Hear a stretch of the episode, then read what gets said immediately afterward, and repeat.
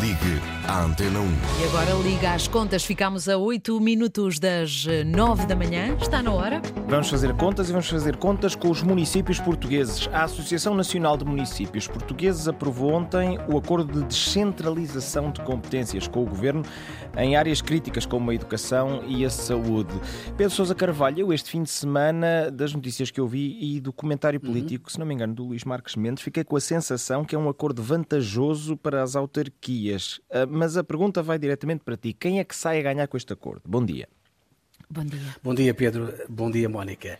Bom, eu diria que saem os dois a ganhar, ou seja, os municípios, como dizia o Luís Marques Mendes, e o governo. Aliás, um acordo, para ser considerado um bom acordo, tem obviamente de ser bom para as duas partes. Eu, para o governo, acho que foi sobretudo um alívio. Um alívio porque foi o próprio governo que apelidou, digamos, a descentralização como a maior reforma do Estado desde 1976. E, obviamente, Pedro, se não conseguisse fazer esta reforma, naturalmente que saía mal na fotografia. E, e, do ponto de vista também político, como devem imaginar, depois daquela atrapalhada, por exemplo, quando houve aeroporto, era importante para o governo entrar no debate do Estado da Nação amanhã no Parlamento com este acordo na lapela. Digamos que é menos um flanco por onde pode, pode eventualmente vir a ser atacado pelos partidos da oposição. Uhum. Deste ponto de vista político, acho que o governo ganha. Uh, mas sim, tens razão. E acho que o Marcos Mendes também, Luís Marcos Mendes tem razão. Para os municípios também é uma grande vitória, porque, porque os municípios uh, sempre quiseram fazer a descentralização, mas sempre recusaram a aceitar os preços que o governo queria pagar. Em termos de preços, Pedro e Mónica, eh, basicamente o governo cedeu em toda a linha e daí eu dizer que este acordo também é uma grande vitória eh, para as autarquias e também uma vitória para, acho que é justo dizê-lo, para a Presidente da Associação dos Municípios, Luísa Salgueiro. O governo cedeu nos preços das refeições escolares, que era um dos pontos de discórdia, vai pagar dois euros e 75 por refeição em vez dos 1,40 euro iniciais.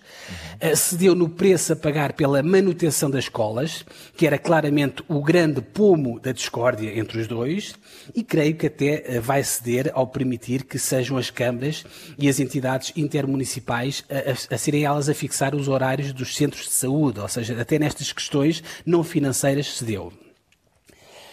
E atenção, um, atenção, um, Mónica e Pedro, que não era nada, nada fácil chegar a este acordo.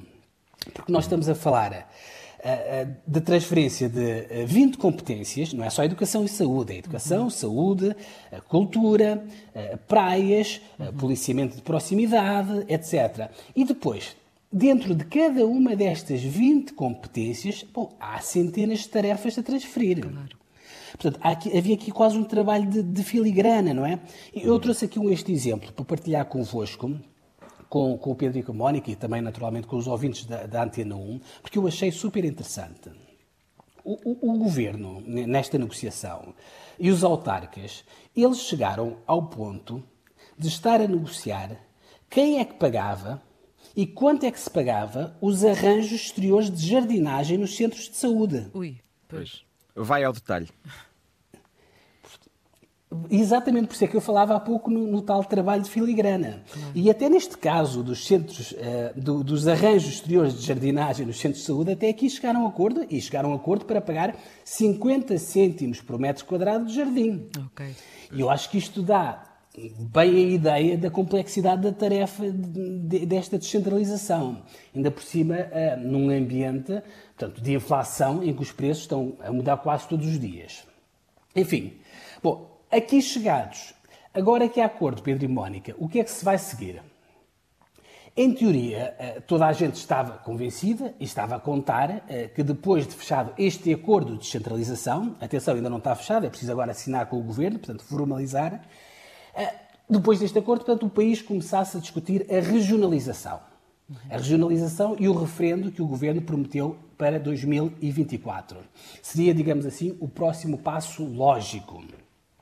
Bom, o problema é que o novo líder do PSD, eh, Luís Montenegro, uh, já veio dizer que afinal o PSD é contra o referendo, porque diz que nesta atual legislatura, portanto em 2024, eh, vai haver eleições europeias e regionais também nos Açores e também por causa da inflação e da guerra na Ucrânia.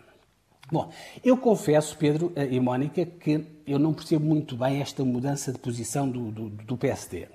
Eh, se nós estivermos à espera de um período em que não haja eleições, bom, nunca vamos fazer nenhum referendo em Portugal. Claro. É porque depois de 2024 vamos ter autárquicas, vamos ter presidenciais, vamos ter depois legislativas outra vez e vamos ter sempre eleições. Portanto, nunca vai existir uma legislatura sem eleições.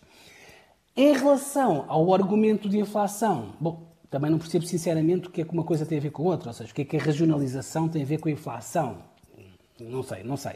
Enfim, dito isto, uh, também não creio, sinceramente, que venha um grande mal ao mundo eh, que não façamos o, o referendo à regionalização. Uhum. Eu creio que o mais importante, Pedro e Mónica, é apostarmos em fazer bem este processo de descentralização e, se quisermos, mesmo, mesmo, mesmo, descentralizar o país, eh, eu também sugeria que começássemos a pensar em passar serviços para fora de Lisboa. Uhum. Eh, em Portugal, claro. cada vez que se fala em passar o Infarmed, o Tribunal Constitucional, o Supremo Tribunal ou até o novo aeroporto para fora de Lisboa, bom, cai o Carmo a Trindade. É verdade. Já aconteceu isso com o Tribunal Constitucional. Para mim é que. E com a Infarmed, e com o Supremo. Uh, e para mim, Pedro, isto é que é verdadeiramente descentralizar, ou seja, descentralizar no papel e dar competências a, a governadores que não têm nada para governar também não serve de nada. Vamos ter que concluir Enfim, agora. Pedro Mónica, eu acho que isto tudo para dizer. Sim, é só para dizer que a descentralização, obviamente, não passa só pela regionalização. É preciso, obviamente, é que haja vontade e que haja, naturalmente, coragem.